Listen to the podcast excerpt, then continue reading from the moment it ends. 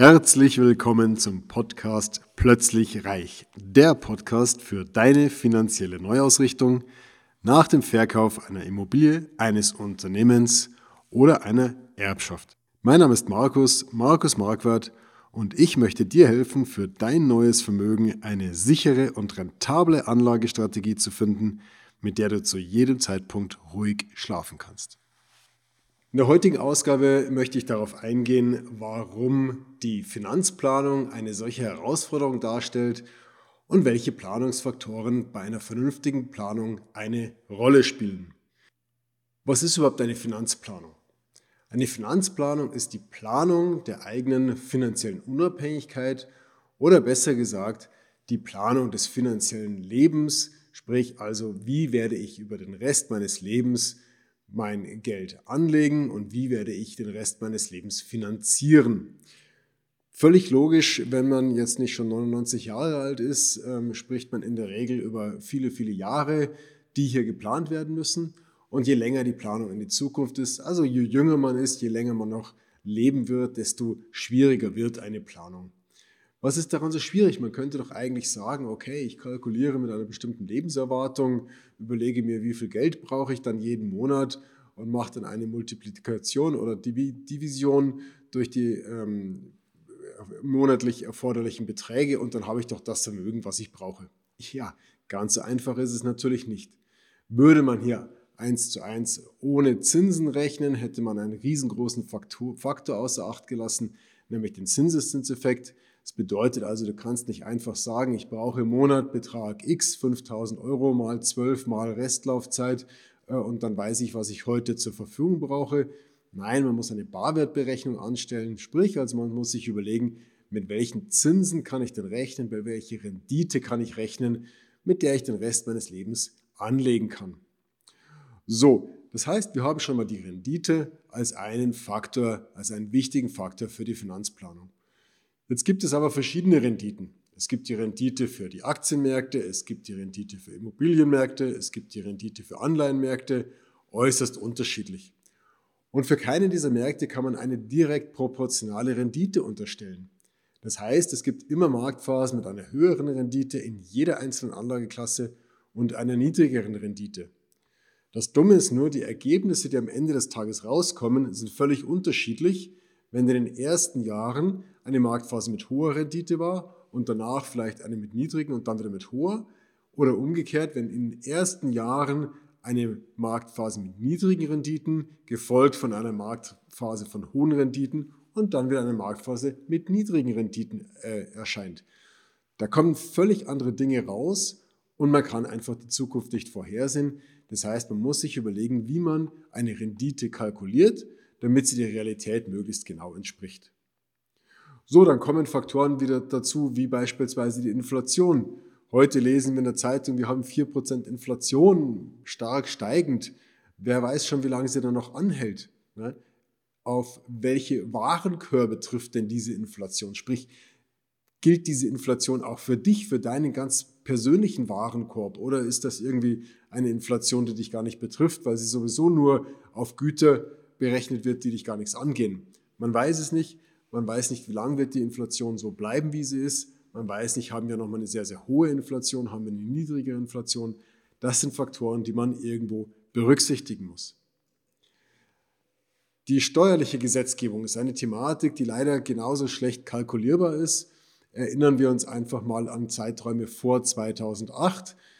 Die Jüngeren von euch werden es kaum glauben, da waren Aktiengewinne komplett steuerfrei. Das heißt, hast du eine Aktie oder einen Aktienfonds länger als ein Jahr in deinem Bestand gehabt, anschließend mit Gewinn verkauft, war dieser Gewinn komplett steuerfrei. Ähm, und 2008 hat sich dann die äh, Regierung einfallen lassen, dass dieses Steuerprivileg einfach fällt ähm, und durch die Abgeltungssteuer ersetzt wird. Nun sind also die, Steuer, die, die Kapitalerträge zu 25 Prozent steuerpflichtig. So, ob das so bleibt oder nicht, das steht in den Sternen. Aktuell wird schon wieder das Thema ähm, Vermögensteuer diskutiert. So, all das sind auch wieder steuerliche Faktoren, die schlecht planbar sind, die in die Finanzplanung aber eingeführt werden müssen.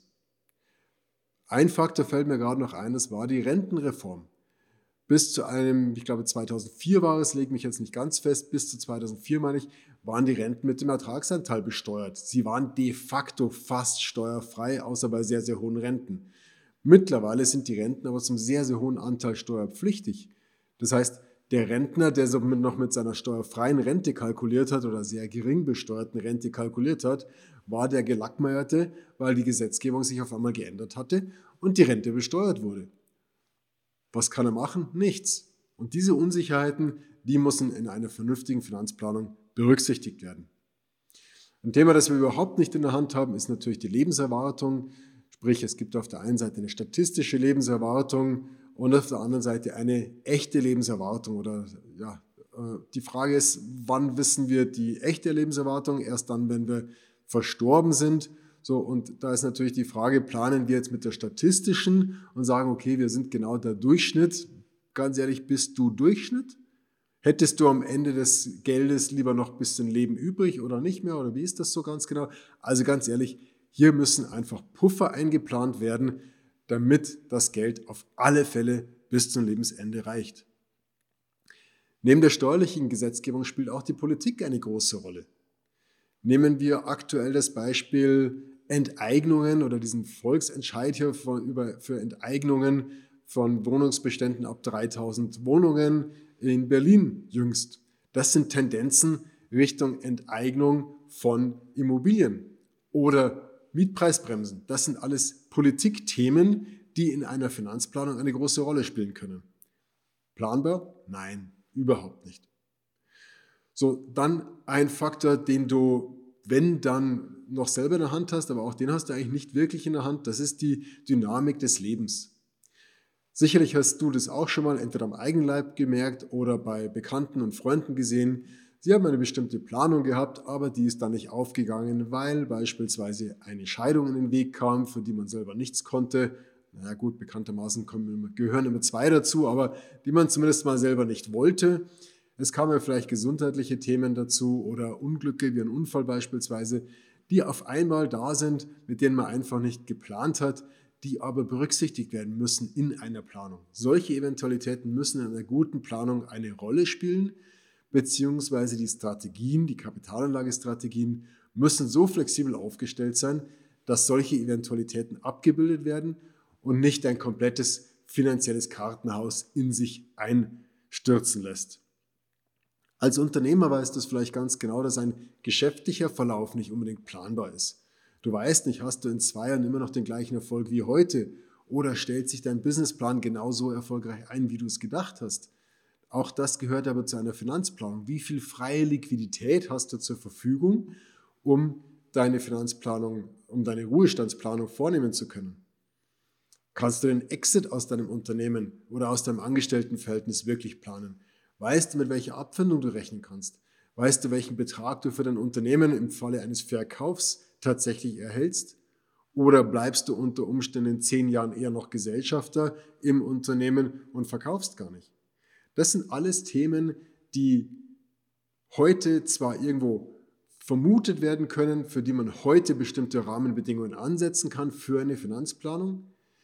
Aber eigentlich ist die Finanzplanung in dem Moment schon falsch, wo man sie erstellt hat, weil sich die ersten Rahmenbedingungen in kurzer Zeit vielleicht schon geändert haben.